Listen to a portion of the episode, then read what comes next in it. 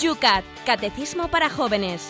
Un programa dirigido por el obispo de San Sebastián, Monseñor José Ignacio Munilla.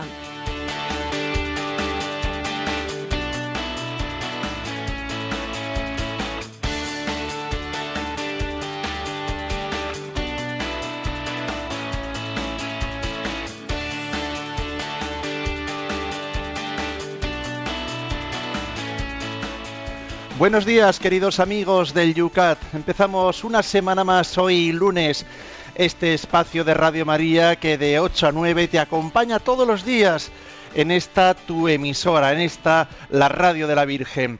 Empezamos, hoy estamos en un tiempo, hay que decirlo así, primaveral en San Sebastián, viento sur, 14 grados. ¿Cómo está la cosa por Madrid, Yolanda? Algo más fresco, 5 grados.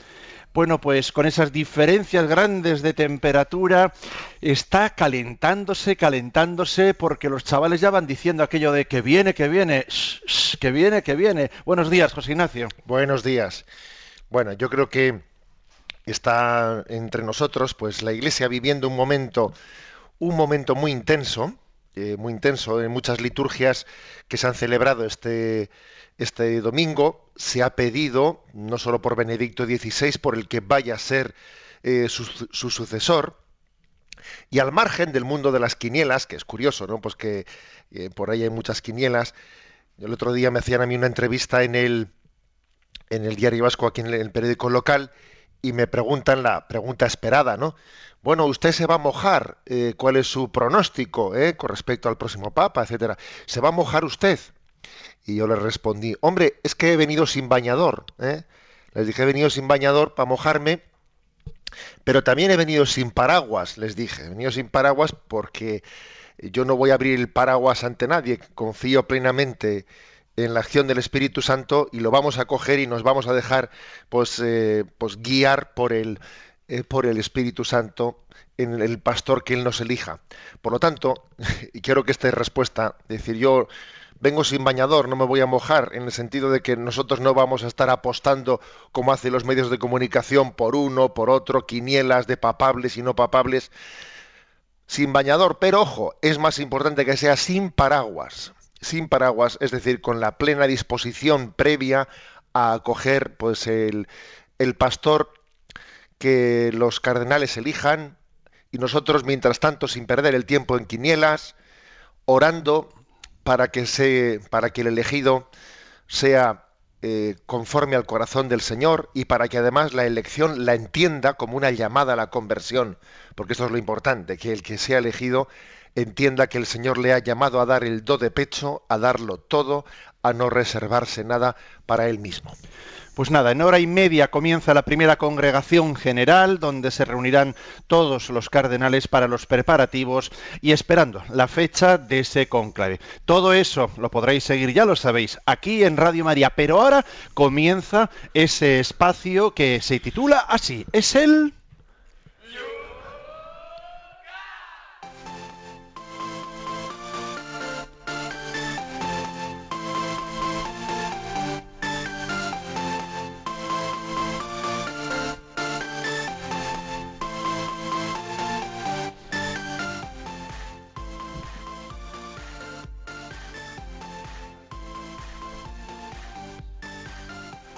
Este espacio de radio comienza todas las mañanas mirando al último de los programas, el nuestro ya se nos quedó allí en el viernes, pero durante todo el fin de semana las preguntas estaban ahí, en las redes sociales, el Facebook, esa página en la cual planteamos las preguntas para que vosotros podáis también, bajo cada una de ellas, hacer vuestras preguntas personales. Desde Vitoria, Miquel pregunta, ¿Nos podría explicar cuáles son los frutos que se obtienen de la recepción del sacramento de la confesión? Nos dice Miquel. Bien, la verdad es que esos frutos, más o menos no, lo, hemos, explicado, aunque no haya sido directamente con, eh, con esa, formulación, pero lo primero es que lo principal, obviamente, que por este medio del sacramento de la penitencia se perdonan los pecados, pecados graves y pecados veniales, los pecados mortales y pecados veniales, de manera que se nos abre, ¿eh? se nos abre la fuente de la misericordia, es decir, que es que nos abrimos a la misericordia de, Dios que nos permite la salvación. ¿eh? Es como un segundo bautismo. En segundo lugar, que se robustece la vida espiritual, ¿eh? fortaleciendo el alma para poder luchar interiormente contra el pecado y así intentando eh, dándonos la fuerza para luchar, para tener el propósito de enmienda. O sea, que el sacramento de la confesión eleva, o sea, nos aumenta la gracia para que el propósito de enmienda sea más fuerte. En tercer lugar, también pues, nos permite recuperar los méritos adquiridos por las buenas obras, que habíamos perdido los méritos de las buenas obras al cometer un pecado grave. El hombre cuando comete el pecado grave, el pecado mortal, pierde los méritos adquiridos por las buenas obras, ¿no? Y entonces este sacramento, al devolvernos la gracia de Dios, pues nos, nos permite recuperar los méritos de las obras buenas que hicimos, ¿no? Y se logra la paz interior, ¿no? La paz y la serenidad de, la conciencia que se encontraba turbada ¿no? por, por, motivo del pecado. Es, es, por lo tanto también un gran consuelo espiritual, es el consuelo, es, es el abrazo del perdón, ¿eh? ese consuelo, esa paz interior que solamente Dios puede dar. Nos dice desde Sevilla María Ángeles, le escuché comentar en el último programa que a veces no nos acercamos al sacramento del perdón con la debida disposición, pero que el sacerdote puede suscitar en la acogida y diálogo que tiene con el penitente un auténtico arrepentimiento. ¿Podía explicarme esto? Sí, eh, incluso creo recordar que puse como ejemplo la parábola del hijo pródigo, porque en la parábola del hijo pródigo se ve eh, con bastante claridad, se ve que el motivo primero por el que ese hijo pródigo decide volver a casa es un motivo bastante imperfecto. ¿eh? Se ve pues hecho un desgraciado, con perdón de la expresión, cuidando los cerdos y dice cuánto mejor estaba ya, cuánto mejor están los criados de mi padre que, que yo, vamos, volveré a casa de mi padre y le diré, acéptame como, como a un criado, ya sé que no merezco ser hijo, pero parece que el motivo por el que ese hijo pródigo decide volver a casa del padre es por un cálculo de decir, pero qué mal estoy aquí, es que ya estoy tocando fondo, es que peor no puedo estar. A ver si vuelvo a casa, aunque sea como un criado. Parece que su arrepentimiento es más, digamos, de tipo eh, de cálculo personal de interés. O sea, no, no parece que le esté que le esté doliendo el disgusto que le ha dado su padre. Sobre todo lo que le está doliendo es a las consecuencias a las que le ha llevado su pecado. Pero no, todavía no, se ha percatado de que lo más grave del pecado es no a dónde le ha conducido el pecado, sino qué desprecio ha tenido al amor de su padre. Todavía no se ha enterado de eso. Y en ese retorno, cuando se encuentra con el padre y cuando percibe la alegría que el padre tiene, ¿no? La emoción que el padre tiene al verle retornar al hijo, entonces, en ese momento es cuando comprende que su padre ha sufrido, ha sufrido intensamente su ausencia, su desprecio, ¿no? Y entonces, lo que en un principio era un retorno egoísta, entre comillas, pues podemos suponer, podemos entrever eh, que en ese encuentro con el Padre se purifica el motivo por el que yo vuelvo a casa, ¿no? Y se pasa de un, eh, se pasa de una atricción a una verdadera contrición. ¿eh? La atricción es más bien el dolor del pecado por el, por el mal que se puede derivar en mí del pecado, pero la contrición, a diferencia de la atricción, es el dolor no tanto por el mal que se puede derivar en mí, sino el dolor por haber ofendido al que tanto me ama. Bueno, eso el sacerdote cuando acoge al penitente, que igual el penitente viene sin un suficiente eh, arrepentimiento, propósito de enmienda, viene, un poco pues porque tocaba ir, porque yo qué sé, ¿no? O sea, el sacerdote tiene tiene también que tener la pedagogía de acompañar al penitente e intentar en el encuentro y en el diálogo eh, hacerle profundizar en el motivo de ese encuentro. ¿eh? O sea, profundizar las, eh, las razones por las que pide perdón a Dios. Diego desde León. Decimos en el credo que Dios es juez, pero como usted suele insistir, no es un juez a la forma como la justicia humana. ¿Nos podría explicar la diferencia entre justicia humana y divina? Bien, diferencias entre justicia humana y justicia divina. Pues la verdad es que obviamente, para empezar, ¿no? Eh, me habéis escuchado decir que la justicia humana depende mucho del juez que te toque. ¿eh? Pues te ha tocado tal juez, te ha tocado el otro. ¿eh?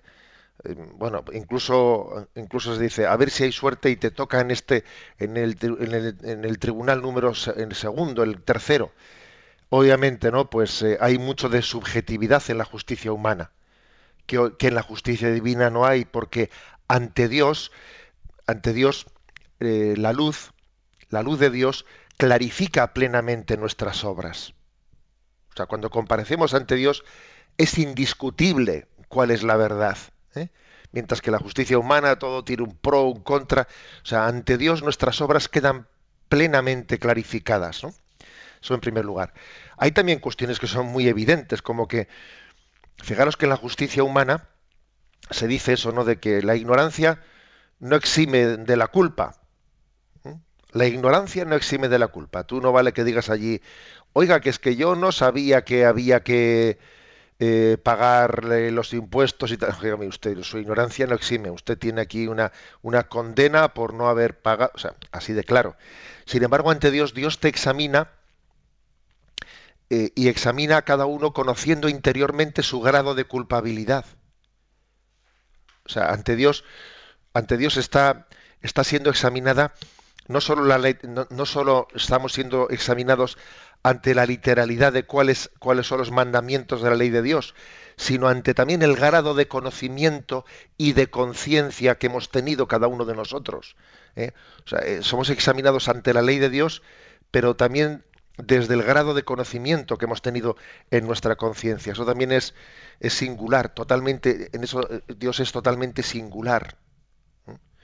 Y sobre todo, sobre todo, hay una cosa que es que es vamos a ver, que cuando, cuando uno está ante la justicia humana y se reconoce culpable, pues ya está. Eh, se ha reconocido culpable. Bueno, pues entonces no hay más que seguir a hablar. Pues el que reconoce su culpa está auto eh, inculpado. Bueno, pues sin embargo, ante la justicia divina, fíjate, cuando uno, cuando, cuando ante el tribunal de la justicia divina, que es el sacramento del perdón, uno se reconoce culpable, entonces es cuando Dios le asuelve en el sacramento de la penitencia se le absuelve al que se reconoce culpable. Sin embargo, en el tribunal de la justicia humana, pues al que se autoinculpa, pues se le pone una condena. Susana, desde Madrid, supongo que en algunas legislaciones se recogerá el derecho del sacerdote a guardar el secreto de confesión y en otras no. ¿Cómo está la cosa en España? Sí, en España existe eh, una la legislación española sí reconoce eh, el, derecho. Además, no, está específicamente reconocido el derecho sobre el secreto del sacramento de la confesión, sino algo más amplio todavía. ¿eh? En la legislación española se dice que el sacerdote tiene derecho a guardar silencio sobre todo aquello que ha conocido en el ejercicio del ministerio. Y es que además, no únicamente, o sea, en los convenios que se han hecho posteriormente, eh, después de la, de la, firma de la Constitución española, en los convenios que se han hecho con la comunidad islámica, con la comunidad judía y con los, con los protestantes, se ha reconocido el mismo derecho también a los a los ministros de esas, de esas comunidades. Por ejemplo, un imán musulmán eh, puede también acogerse al derecho de guardar secreto de lo que ha conocido en el ejercicio del ministerio espiritual. Y eso que obviamente él no tiene sacramento de la confesión. O sea, se reconoce pues como un secreto profesional, para entendernos. ¿eh? En la legislación española se reconoce el secreto profesional pongo el caso del imán, pongo el caso de, del pastor protestante, que ellos no tienen sacramento de la confesión. Luego, obviamente, si se reconoce para ellos que no tienen sacramento de, la confesión, a forciori, obviamente, la legislación española sí reconoce el secreto de confesión. ¿eh? Otra cosa es que luego haya habido casos en los que ese principio, eh, pues en un caso concreto no, no se haya respetado o se haya pretendido no respetar, pero sí que está recogido. Tomás desde Valencia, para terminar, han sido varios los que han mencionado a San Juan Nepomuceno como patrón del sacramento de la confesión. Que nos diga algo de ello. Es un caso muy hermoso. ¿eh? San Juan Nepomuceno nació en Bohemia, allá en el siglo XIV, eh, y hay que decir que bueno, pues que fue eh, confesor de la emperatriz de Bohemia y que es que la emperatriz de Bohemia pues tenía un marido, el rey Venceslao, que era pues el hombre que era un monstruo, vamos, ¿no? Un hombre muy envidioso y que estaba siempre sospechando de su ¿eh? de la infidelidad de su mujer, no porque hubiese motivo, sino pues porque era un hombre así, no obsesivo. Y, y, entonces, bueno, pues decir que pasó lo que lo que era de temer, que un día el, rey vio que la reina se confesaba con, ¿eh? con, eh, con mm, Juan de Pomuceno y después le vio ir a comulgar, entonces llamó mandar llamar al confesor, intentó pues hacer que él hablase, eh, le llevó a eh, él por supuesto le dijo majestad, ¿eh? yo no puedo cometer esta infamia de hablar de lo que su esposa me ha dicho a mí en la confesión, jamás consentiré con tal sacrilegio. entonces, bueno, pues además él le dijo esa frase famosa, hay que obedecer a Dios antes que a los hombres. Usted será mi rey, pero hay un rey eterno ante el cual todos vamos a responder, también usted. ¿eh? Bueno, y entonces es arrojado a la cárcel, sufre terribles torturas para intentar hacerle hablar. Y bueno, hubo un momento en que le dieron una libertad provisional, él pudo llegar a predicar, anunciando su muerte. Él predicó allí en la Catedral de Bohemia anunciando su muerte. Y efectivamente le volvieron a coger y entonces ya terminaron de torturarle y le mataron, le arrojaron al río eh, Moldova y allí, allí donde le arrojaron al río en aquel puente, está, está su estatua. Aquello era el, el, 19 de abril de 1393 ¿eh? y allí se conserva la estatua de aquel hombre. Hay un dato muy impresionante que es que 300 años después, eh, pues una comisión se desenterró su cuerpo y una comisión de sacerdotes, médicos y especialistas examinaron la lengua del mártir que estaba incorrupta. Es curioso, pero en su cadáver su lengua, esa lengua que no habló, permaneció incorrupta.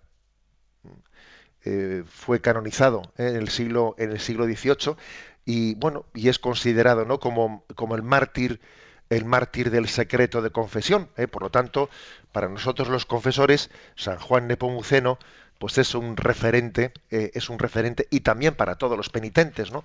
Pues porque saben, tienen en ello como una garantía de que su apertura de conciencia tiene lugar en ese secreto y en esa intimidad ante Dios que ningún hombre puede romper.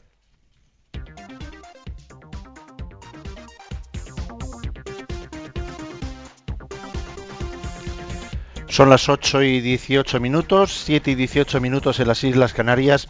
Comenzamos con los cuatro puntos que hoy queremos explicar.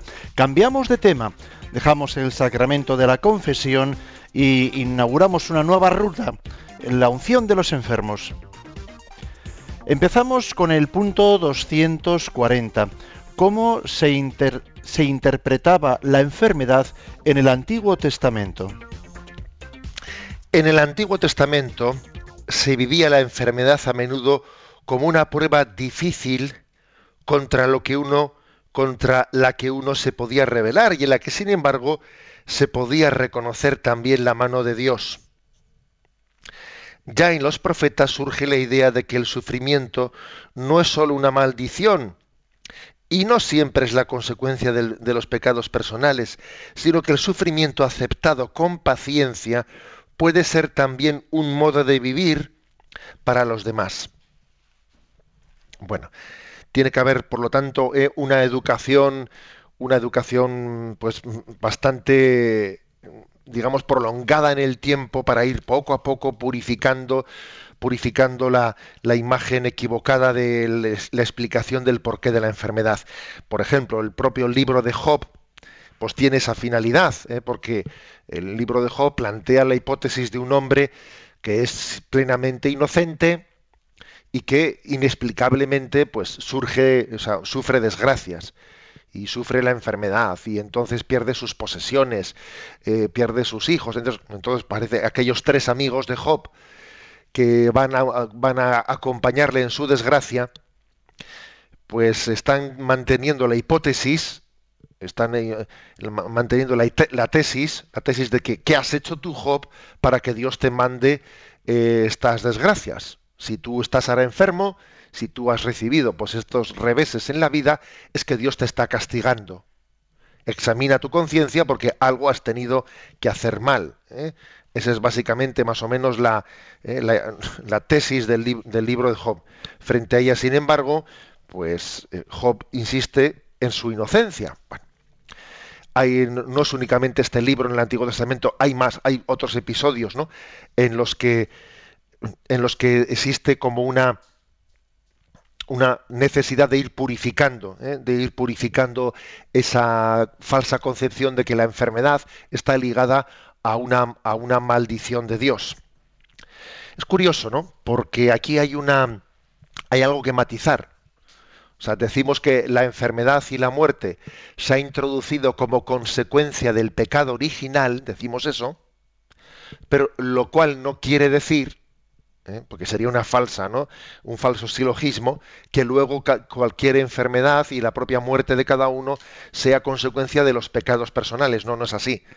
¿eh? digamos que eh, el pecado original sencillamente lo que hizo fue abrir la puerta, abrir la puerta a, a lo que es en sí un, pues una ley natural, que es, estábamos, el hombre estaba preservado por unos dones preternaturales en el paraíso terrenal, estaba preservado del sufrimiento, de la enfermedad y de la muerte como un don sobrenatural especial. Es decir, porque a la naturaleza humana, por naturaleza, le corresponde el enfermar y le corresponde el morir, pero en el estado del paraíso terrenal, el hombre estaba, por, por un don de la gracia, estaba preservado de ello. ¿eh? por lo que llamamos unos dones preternaturales. Bien, el pecado original lo que hace es al hombre ponerle ante la ley de la naturaleza, ante la ley de la naturaleza. Con lo cual no cabe decir que, eh, la, que el pecado o que la enfermedad son un castigo, un castigo por nuestro pecado, no, sino que ha sido el hombre el que con el pecado original eh, ha, de alguna manera, ha tomado la opción ¿no? de salir de ese, de, ese estado de gracia en el que estaba y entonces queda bajo la influencia de lo que es la ley natural, puesto que ha desechado, ¿no? ha rechazado esa tutela, esa tutela de gracia que tenían los dones preternaturales en el paraíso terrenal. Bueno, eh, en resumen, por ejemplo, el Evangelio de este domingo es bien claro, o sea, en el Evangelio de este domingo, si tercer domingo de Cuaresma, en el ciclo C, se plantea, ¿y pensáis que aquellos que cayó la, torre de Siloé cayó y, aplastó a 18 personas, y pensáis que aquellos que la torre les cayó encima y les mataron eran más pecadores que los que no les cayó la torre encima? Pues os digo que no. Y si no os convertís, todos pereceréis. ¿Y pensáis que aquellos que Pilato mató eh, eran más pecadores que los otros mientras que ofrecían sacrificios? ¿Eran más pecadores? Pues os digo que no. es decir, se ponen dos casos históricos. Uno fue ¿eh? el caso de una refriega en la que Pilato eh, había dado un escarmiento frente a algunos que se habían rebelado frente al poder romano y a la hora de dar el escarmiento entraron en el templo y mataron allí los soldados de Pilato pues no únicamente a los que eh, a los que rebeldes que se habían rebelado frente a Roma, sino que es que además allí entraron allí y a los que estaban ofreciendo sacrificios también les mataron, o sea, les mataron a los culpables y a los inocentes. Y entonces se suscitó allí un, eh, un debate. A ver, si estos murieron, es que mientras estaban presentando sacrificios, es que algún pecado tendrían. Y entonces Jesús dice, os digo que no. O sea, sencillamente lo que ocurrió allí no, está, no se puede explicar porque Dios le mandase un castigo alguno. Y cuando cayó la torre de Siloé y aplastó a un grupo de personas, eh, quitémonos de la cabeza que ese accidente eh, pues eh, tuvo consecuencias negativas en los que Dios castigó y en los que Dios no, pues entonces Dios les salvó. O sea, no, no hagamos esa, esa lectura. Y dice el, Señor, y si no os convertís todos pereceréis. Es decir, todos los acontecimientos de la vida son una llamada a la conversión, pero sin que se pueda decir que cada cosa concreta que ocurre es un castigo de Dios. no, están sometidos a la ley, a las leyes naturales aunque estamos sometidos a las leyes naturales y si hay un accidente no hay que recurrir a la explicación divina, sino que es la ley natural la que lo explica, sin embargo, dice el texto, pero si no os convertís todos pereceréis. Es decir, la explicación del accidente o de lo que fuere viene por motivo de una ley natural, pero Dios se sirve de cualquier acontecimiento para llamarnos a la conversión. Eso es otra cosa distinta. Es decir, más allá de los acontecimientos que se explican por las leyes naturales, hay un designio de Dios que nos llama a la conversión en todo lo que ocurre. Eso es otro tema. Bueno, pues como veis, ha habido una, eh, una mm, educación, o sea, el Antiguo Testamento ha tenido que ir educando una concepción supersticiosa, supersticiosa de lo que es eh, la enfermedad para, para entender que mm, bueno, pues puede ser perfectamente, ¿no?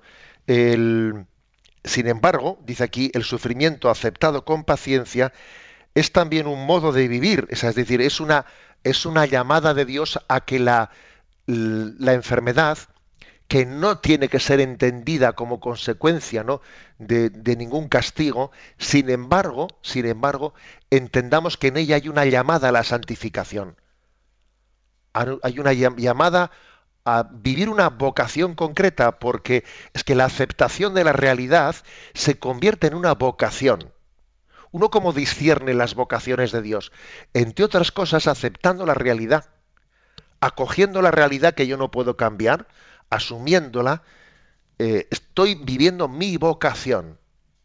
Así de claro, ¿no? Por lo tanto, hay una hay un concepto también de que dentro de la enfermedad hay una vocación una vocación al abrazo de la, de la voluntad divina en el reconocimiento y, la, y uno asumiendo sus propias limitaciones, ¿no? Y haciendo de ellas pues una situación en la que uno crezca en sensibilidad, crezca en delicadeza y convierta en una oración y en una ofrenda lo que algunos equivocadamente pensarían que es una maldición o que es un castigo o que sencillamente es bueno pues una especie de eh, consecuencia del destino pero que no tiene ninguna capacidad de ser unida ¿no? a una ofrenda espiritual esto es un poco lo que vamos a hablar en estos en estos puntos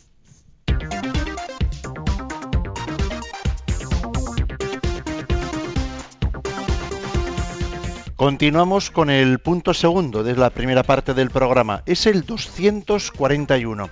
¿Por qué mostró Jesús tanto interés por los enfermos? Responde Jesús, respóndele eh, el Yucat. Jesús vino para mostrar el amor de Dios. Con frecuencia lo hizo donde nos sentimos especialmente amenazados, en el debilitamiento de nuestra vida a causa de la enfermedad. Dios quiere que recuperemos la salud del alma y cuerpo y que a causa de ello creamos y reconozcamos el reino de Dios que viene. A veces hay que enfermar para reconocer qué es lo que necesitamos por encima de todo, tanto enfermos como sanos, a Dios. No tenemos vida si no es en Él. Por eso los enfermos y pecadores tienen un instinto especial para lo esencial. Ya en el Nuevo Testamento era precisamente los enfermos quienes buscaban la cercanía de Jesús. Intentaban tocarlo porque salía de él una fuerza que los curaba a todos. Bueno, aquí este punto del Yucat, el 241, nos habla de que la enfermedad eh, suele ser una ocasión, una ocasión de gracia en la que el hombre se abre a una sensibilidad, o sea, puede crecer en sensibilidad espiritual. Porque es que además lo vemos, vemos que el hombre mientras que lo tenga todo fácil, mientras que no tenga ningún problema, mientras que tenga salud, tengo comida, tengo dinero, tengo tal, muchas veces eh, las, las, falsas seguridades nos llevan a una insensibilidad espiritual no tengo problemas económicos, no tengo tal, me siento seguro, eso hace que uno fácilmente se olvide de Dios. Es, duro, pero es que es así. con mucha frecuencia, hasta que no tocamos fondo, hasta que no nos cuestionamos las cosas, hasta que una enfermedad no nos hace cuestionarnos el sentido de la vida, hasta que no vemos eh, la cuenta corriente vacía y pensamos en el futuro, y, o sea, no nos planteamos, no, no nos planteamos muchas preguntas. El hombre es capaz de autoengañarse, es como el perrito que tiene la comida asegurada en el plato y cuando tiene está de celo, pues allí se le pone su pareja y entonces ya está totalmente ya con eso tiene el horizonte, el horizonte lo tiene totalmente ya cubierto. El hombre puede ser eh, un animal es un animal racional, ¿no? Que alguien dijo que menudo, o sea, eso de decir animal racional es una mezcla explosiva es un animal religioso, ¿no? Pero es verdad que a veces, hasta que no tenemos una cierta prueba en esta vida, hasta que no lo pasamos mal ¿eh? por alguna cuestión, eh, podemos tener ese instinto religioso, ese instinto espiritual, lo podemos tener, si no anulado, por lo menos anestesiado. ¿Cuántas veces ocurre que hasta que uno no lo pasa un poco mal, eh, no se entera? Por ejemplo, Europa. Europa, que ahora está sufriendo esta gran crisis de secularización, Europa tuvo su culmen de vida espiritual y vida religiosa después de la Segunda Guerra Mundial. La Segunda Guerra Mundial hizo que eh, los europeos viesen el rostro del mal y entonces tuvieron una reacción espiritual y religiosa muy grande. Y Europa vamos, tuvo un boom de vocaciones misioneras, etcétera, después de la Segunda Guerra Mundial tremenda, que en parte las misiones de África y América pues han vivido en las décadas anteriores de ese boom, eh, eh, de esa auténtica explosión de vocaciones misioneras de europea después de la Segunda Guerra Mundial. Pero amigo, han pasado las décadas, muchas décadas sin guerras, ¿no? El hombre eh, ha crecido en seguridad, eh, ha habido una gran prosperidad económica en Europa, pues eh, estamos en la sociedad del bienestar, etcétera, etcétera, e inmediatamente hemos ido perdiendo un instinto, una sensibilidad religiosa, una sensibilidad espiritual. Es duro decirlo, pero es que esto es así. ¿Cuántas veces ha ocurrido que para suscitar en nosotros sensibilidad espiritual, para preguntarse por el sentido de la vida, tenemos que estar en una situación límite. Es que muchas veces sin una situación límite, el hombre es tan, o sea, es capaz de vivir en una burbuja irreal y no preguntarse por nada, sino ir tirando. Entonces, Dios no manda las enfermedades, pero son una sencillamente una ley natural. Pero es cierto, es cierto que existe un designio en el que Dios nos llama a despertar nuestra sensibilidad espiritual, eh, pues muchas veces partiendo de la, de la, de la carencia de salud. Y de hecho, los enfermos le buscaban más a Jesús que otros, ya en aquellos tiempos. Y hoy en día pasa lo mismo. Es verdad que me diréis que yo también conocemos a, algún enfermo que su enfermedad, más que ayudarle a acercarse a Dios, le ha rebotado totalmente y le ha alejado de Dios. Bien, pero claro, por supuesto, el hombre es libre y, es imprevisible saber cómo puede reaccionar y las reacciones del hombre siempre serán libres. Pero con más frecuencia, con más frecuencia, la, falta de salud nos acerca a Dios que nos aleja, con más frecuencia porque suscita en nosotros sensibilidad para hacerse preguntas, para darnos cuenta de que, de que esta vida, pues es, que es muy limitada, es un montaje. ¿eh? en el que podemos estar en, una burbuja de ¿eh? en una pequeña burbuja engañados no o sea los enfermos crecieron ¿eh? crecen en sensibilidad espiritual eso ocurrió en tiempos del Señor se acercaban a él y también el Señor nos enseñó a acercarnos a ellos descubriendo en ellos, pues bueno, pues una, eh, descubriendo en ellos una llamada, la llamada a, a, preguntarnos, a hacernos preguntas por el, pues por el sentido de la existencia. Porque claro, si alguien piensa que la existencia es sencillamente disfrutar de ella, ¿qué es lo importante en la vida? Lo importante es la salud, lo importante es la salud, que es lo que, lo típico, ¿no? Lo que dice todo el mundo. Lo importante es la salud. Oiga, ¿cómo puede ser lo importante la salud algo que tarde o temprano va a fallar. Y más temprano que tarde. Es bastante absurdo que yo construya, ¿no? Pues unos valores de vida en los que les dé la máxima importancia a lo que con toda seguridad eh, tiene los días contados. Es que eso, es una contradicción. Entonces, la enfermedad, en el fondo, y cuando es una enfermedad más temprana, es una llamada de atención a cuestionarnos unos, una jerarquía de valores totalmente falsa. Eh, y aquí, por lo tanto, ¿no? Por también porque dice que Jesús mostró tanto interés por los enfermos.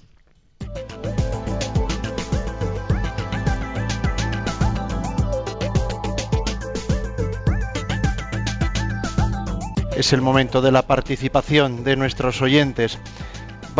Pueden hacerlo a través del Twitter citando las preguntas arroba obispo munilla. También en estos, bajo estos dos puntos que acabamos de explicar en la página de Facebook, Yucat Radio María, Yucat Radio María. Ahí planteamos todos los días estos temas que explicamos en directo a las 8 de la mañana. También tenéis el correo, el correo electrónico yucat arroba. Yucat arroba radiomaria.es. Y también, por supuesto, el teléfono de Radio María. Para participar en directo, 91 153 8550 91 153 8550.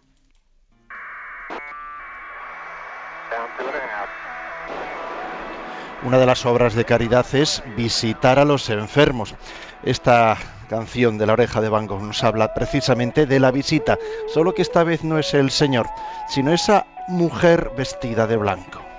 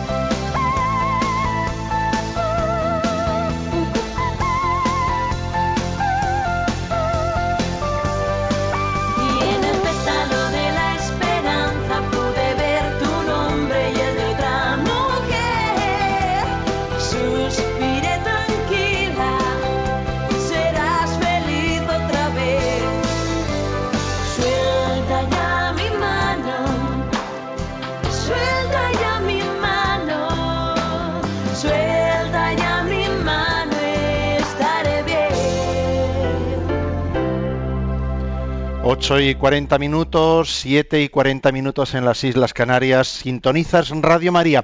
Estamos en el Yucat, de la mano del obispo de San Sebastián, desgranando los mm, puntos de ese catecismo para jóvenes.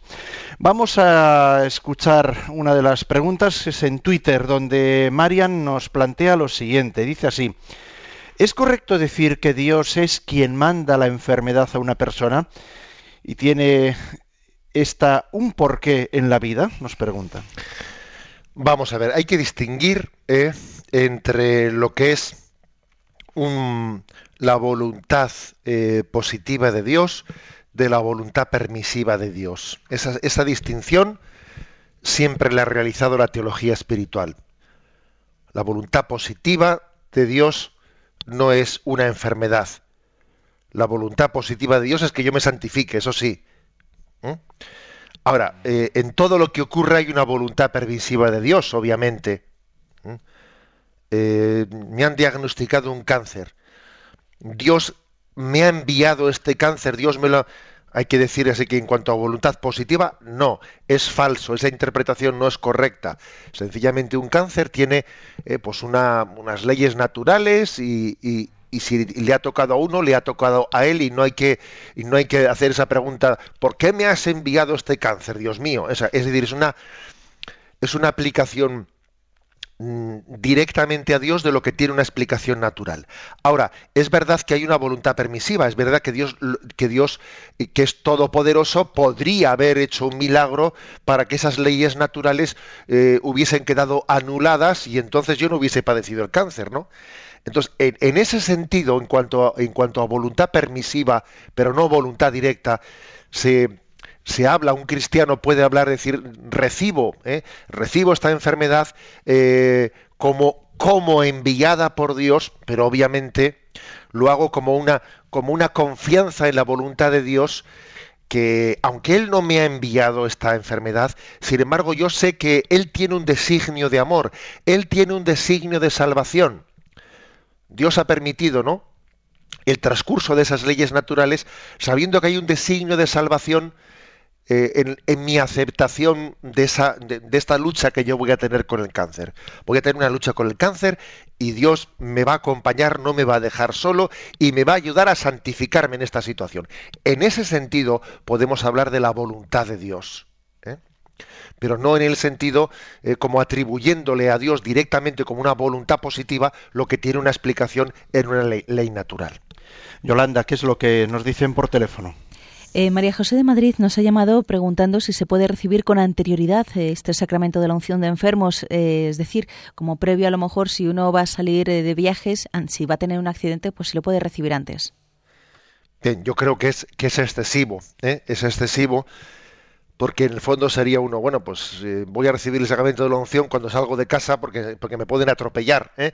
Me explico, ¿no? Y, no, yo creo que hay que eh, reservar el, el sacramento de la unción de enfermos, como tendremos ocasión de explicar, pues cuando hay una enfermedad grave, o va a haber una intervención quirúrgica, o cuando el peso de los años hace que, que la proximidad de la muerte, etcétera, pues sea, pueda ser inmediata, o previsiblemente inmediata, eh, mm, no, debemos de caer, por lo tanto, eh, pues en ciertas eh, aprensiones que sería excesivo, como el caso ese de la posibilidad de un accidente, etcétera.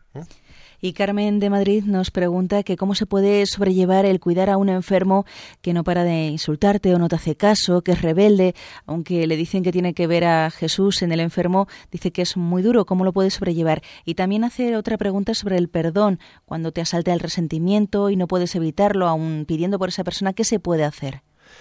Bueno, esto que dice la, la, oyente es una cosa muy interesante ¿no? para todos los que estamos oyendo. En primer lugar, que caigamos en cuenta de que a veces hay malos enfermos. Y ojo, eh, que los hombres solemos ser generalmente peores enfermos que las mujeres, generalmente. Eh. Pero es curioso, ¿no? Que el hombre, eh, bueno, pues por su carácter, por su, quizás también por la educación que hemos recibido, no lo sé, ¿no?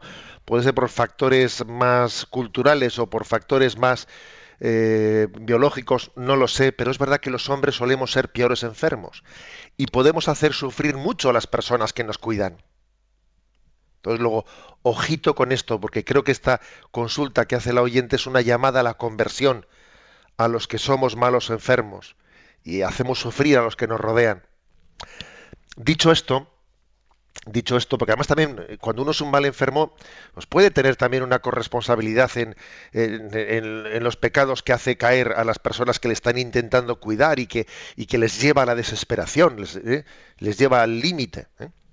O sea que tenemos que recibir los que somos malos enfermos una llamada a la conversión, intentando ser un enfermo dócil, siendo agradecido a las personas que nos cuidan, etcétera. Ahora, pasemos ahora un poco a los que eh, a, los, a la, otra, la otra perspectiva. Y los que cuidan a los enfermos, pues yo creo que es muy importante que, entendemos, que entendamos que la misericordia que tenemos con los enfermos no es una misericordia que sea en función de que ellos me lo reconocen, sino que la misericordia es especialmente bella y auténtica cuando yo estoy dando amor sin que se me sea reconocido, sin que sea agradecido. ¿Eh? Doy misericordia porque el amor de Dios es gratuito. Y no me lo reconoce, es más, me lo reprocha, me lo tal. Es que el amor de Dios es así. A veces cuidar a un enfermo desagradecido nos lleva a entender cómo es el amor de Dios de gratuito. Dios nos ama y no se lo reconocemos. Nos da su gracia y la rechazamos. Es curioso, ¿no? Y mordemos a la mano que nos intenta dar de comer, pero ¿cómo es posible que muerdas la mano que te intenta dar de comer? Eso hacemos nosotros con Dios. Eh, por lo tanto, eh, esa lucha interior que puede tener quien cuida a un mal enfermo, bueno, pues es una llamada a comprender el corazón de Dios, a convertirse, a tener un amor de gratuidad. ¿eh? Creo que la pregunta que hace el oyente es importante, porque aquí nos toca de una manera o de otra manera a todos.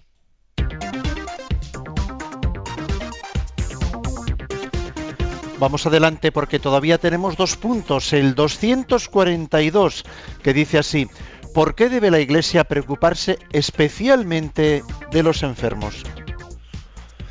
Bueno, la respuesta es, Jesús nos enseña que el cielo sufre cuando nosotros sufrimos.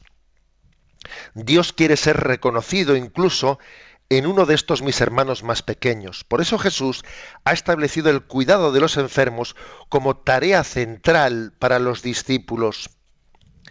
Les exhorta, curad enfermos, y les promete el poder divino, echarán demonios en mi nombre, impondrán las manos a los enfermos y quedarán sanos.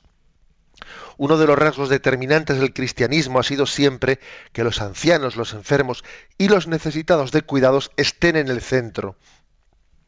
Madre Teresa, que cuidó de los moribundos en los suburbios de Calcuta, es sólo una persona en una larga cadena de cristianos y cristianas que encontraron a Cristo precisamente en aquellos que eran excluidos y evitados por los demás. Cuando los cristianos son verdaderamente cristianos, brota de ellos un efecto curativo. Algunos reciben incluso el don de curar corporalmente con la fuerza del Espíritu Santo. Es el carisma de la sanación. Bueno, pues Jesús nos dice, ¿no? Que cuando alguien sufre aquí, un enfermo sufre, Dios está sufriendo con él, ¿no?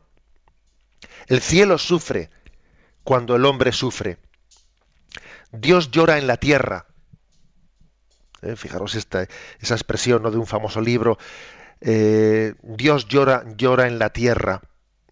Y entonces verdaderamente el Señor nos puede decir quién llora sin que yo no llore con Él, quién sufre sin que yo no sufra con Él. ¿eh? En ese sentido descubrimos la presencia oculta de Dios en todos los que sufren. Dios ha querido identificarse especialmente con ellos. Tenemos que tener ojos de fe para descubrir la presencia de Dios Claro, es mucho más fácil tener ojos de fe para descubrir la presencia de Dios en un enfermo bondadoso, en buen enfermo, agradecido, que en un enfermo cascarrabias que te está siempre pegando zarpazos cuando intentas ayudarle. Cuesta más descubrir la presencia de Dios en él, pero está presente, incluso en su pobreza moral, en ese no dejarse cuidar, en ese ser un cascarrabias. Y la Iglesia quiere poner siempre en el centro, como Jesús puso en el centro, a los enfermos. Está llamada a hacer de ellos, bueno, pues el tesoro de nuestra, de nuestra iglesia. Y decir también que a veces cuando uno, yo voy a mm, hacer pues una visita a las parroquias, etcétera, en muchas sacristías, se ve a veces pues algún enfermo, eh, a una persona con, con alguna discapacidad, eh, con pues algún o algún enfermo mental eh, que es pues que es recibido en la sacristía como si fuese su propia casa, ¿no? Eh, una, persona con síndrome de Down, etcétera, etcétera. Y es frecuente ver que en las parroquias, en las sacristías, se ha dado acogida, incluso se le ha dado una pequeña tarea a alguna de estas personas que no tiene sitio en el resto de la sociedad, ¿no? Y yo cuando veo eso digo, bendito sea Dios, que en la iglesia se sienta como en su casa, en la sacristía, etcétera, este enfermo, este deficiente, este minusválido, este tal, este cual, ¿no? Yo digo, bendito sea Dios que esto es así que, sean los favoritos de la Iglesia los que son los favoritos del Señor. Me parece muy hermoso esa imagen de la Iglesia, que, pues, que entre el obispo o quien sea, ¿no? en la sacristía, y vea que allí pues existe, pues mira, esta persona eh, pues que tiene esta discapacidad, un enfermo mental, lo otro, lo otro, lo otro, bendito sea Dios, que pongamos en el centro, ¿no? que se sientan cómodos entre nosotros. Esta es no la eh,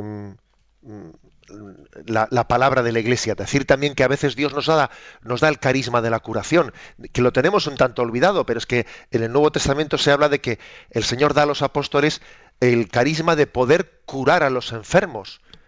Y a veces nosotros hemos olvidado eso. O sea, obviamente eso es un don extraordinario, pero que sea extraordinario no quiere decir que sea imposible. Dios también a veces da el don de la sanación y el sacramento de la unción de enfermos, una de las cosas que tiene como finalidad es curar la enfermedad. Y si Dios quiere, sanará. Y si no, le reconfortará espiritualmente. Pero no olvidemos de que a veces Dios da el don de la sanación del cuerpo. Porque en este mundo tan racionalista en el que estamos, tenemos una especie de alergia a reconocer la existencia del milagro. Sí, Señor, los milagros existen, porque Dios es Señor de cielos y tierra. ¿Eh? Y a veces Dios quiere eh, pues subrayar su majestad, ¿eh? pues haciendo un, pues un, dándonos un don que supera las leyes de la naturaleza. ¿Por qué? ¿Por qué nosotros vamos a ser tan racionalistas y tan cuadrados que no le vamos a permitir a Dios ser Dios? Dejémosle a Dios ser Dios, ¿no? Y manifestar su, su majestad y su amor infinito, bien sea haciendo una curación milagrosa, que siempre será excepcional, pero bien sea haciendo una curación, o bien sea también acompañando a los que sufren, no para hacer de su sufrimiento ocasión de gracia.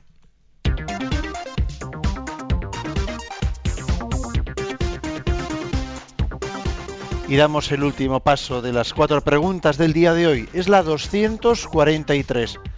¿Para quién está destinado el sacramento de la unción de enfermos? El sacramento de la unción de los enfermos lo puede recibir todo creyente que se encuentre en una situación crítica de salud. La unción de los enfermos se puede recibir varias veces a lo largo de la vida. Por eso tiene sentido que también personas jóvenes soliciten este sacramento, por ejemplo, cuando se someten a una operación grave. Muchos cristianos se unen en este momento eh, la unción con una confesión general, porque en caso de muerte quieren entrar a la presencia de Dios con la conciencia limpia. Bueno, el otro día un oyente preguntaba por cuál puede ser la ocasión ¿eh? de hacer una confesión general y yo le decía que en principio las confesiones generales de todos los pecados de nuestra vida no hay que hacerlas. No hay que hacerlas porque la confesión debe de ser siempre desde nuestra última, ¿eh? desde nuestra última confesión. Pero, por ejemplo, ¿no?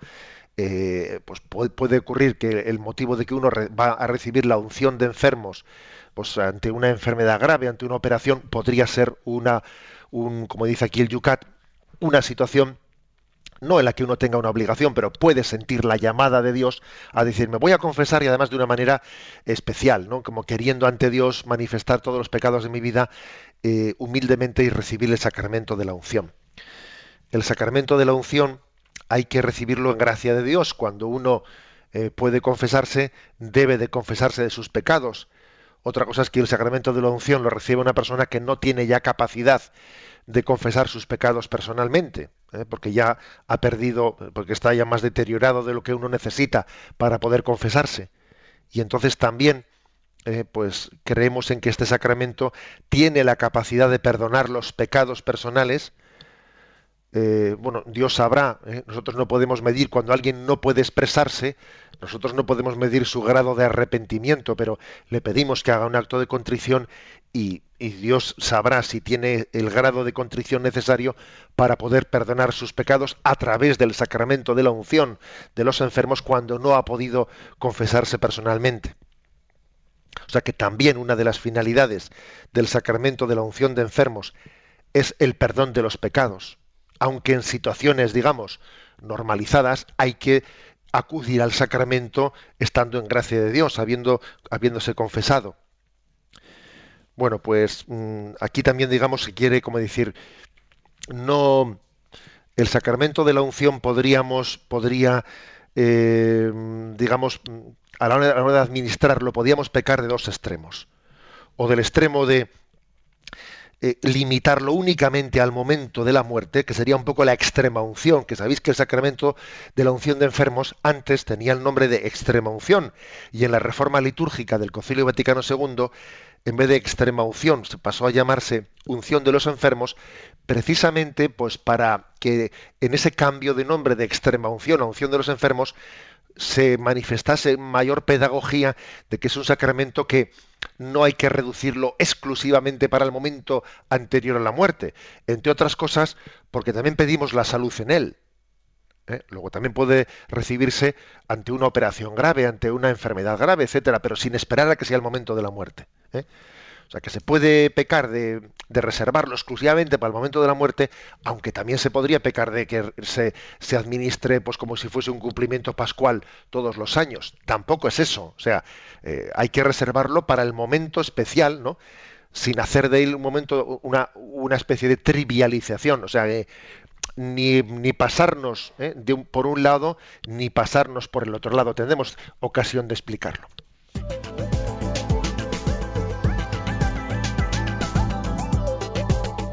Se nos va el tiempo, son temas interesantes.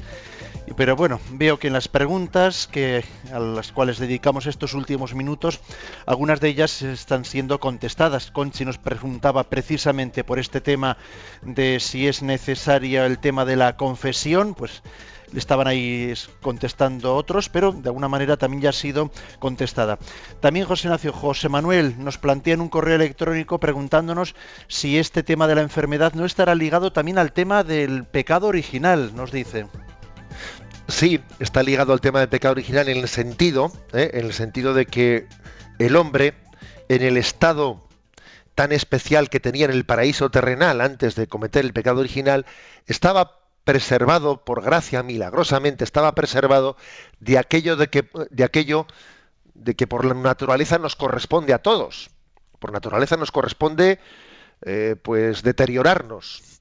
La naturaleza tiene un deterioro natural. Y entonces digamos el hombre Adán y Eva estaban preservados de ese deterioro natural. Estaban preservados de la muerte en el paraíso terrenal por, unos, por un don especial de la gracia. Y entonces digamos que fruto del pecado original es como si nosotros, eh, como si Adán y Eva hubiesen estado en una pequeña campana de cristal que les preservaba de la ley, de la ley de la naturaleza del nacer, crecer y, morir. Entonces, fruto de ese pecado original, nosotros salimos ¿no? de esa campana, permitidme eh, el ejemplo, salimos de esa campana y salimos a, lo, que, a la ley de la naturaleza. O sea, salimos de ser preservados de ello a la ley de la naturaleza.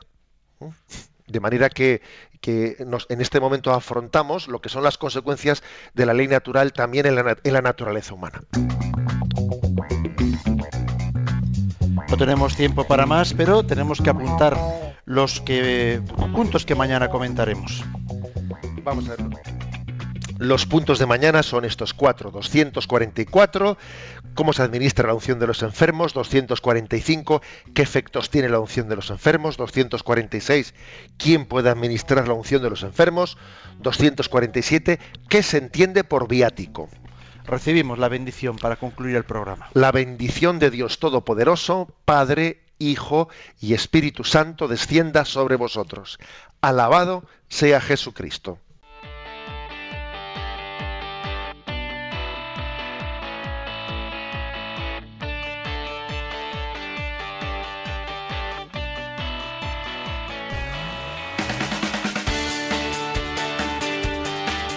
Y así finaliza en Radio María Yucat, un programa dirigido por el obispo de San Sebastián, Monseñor José Ignacio Monilla.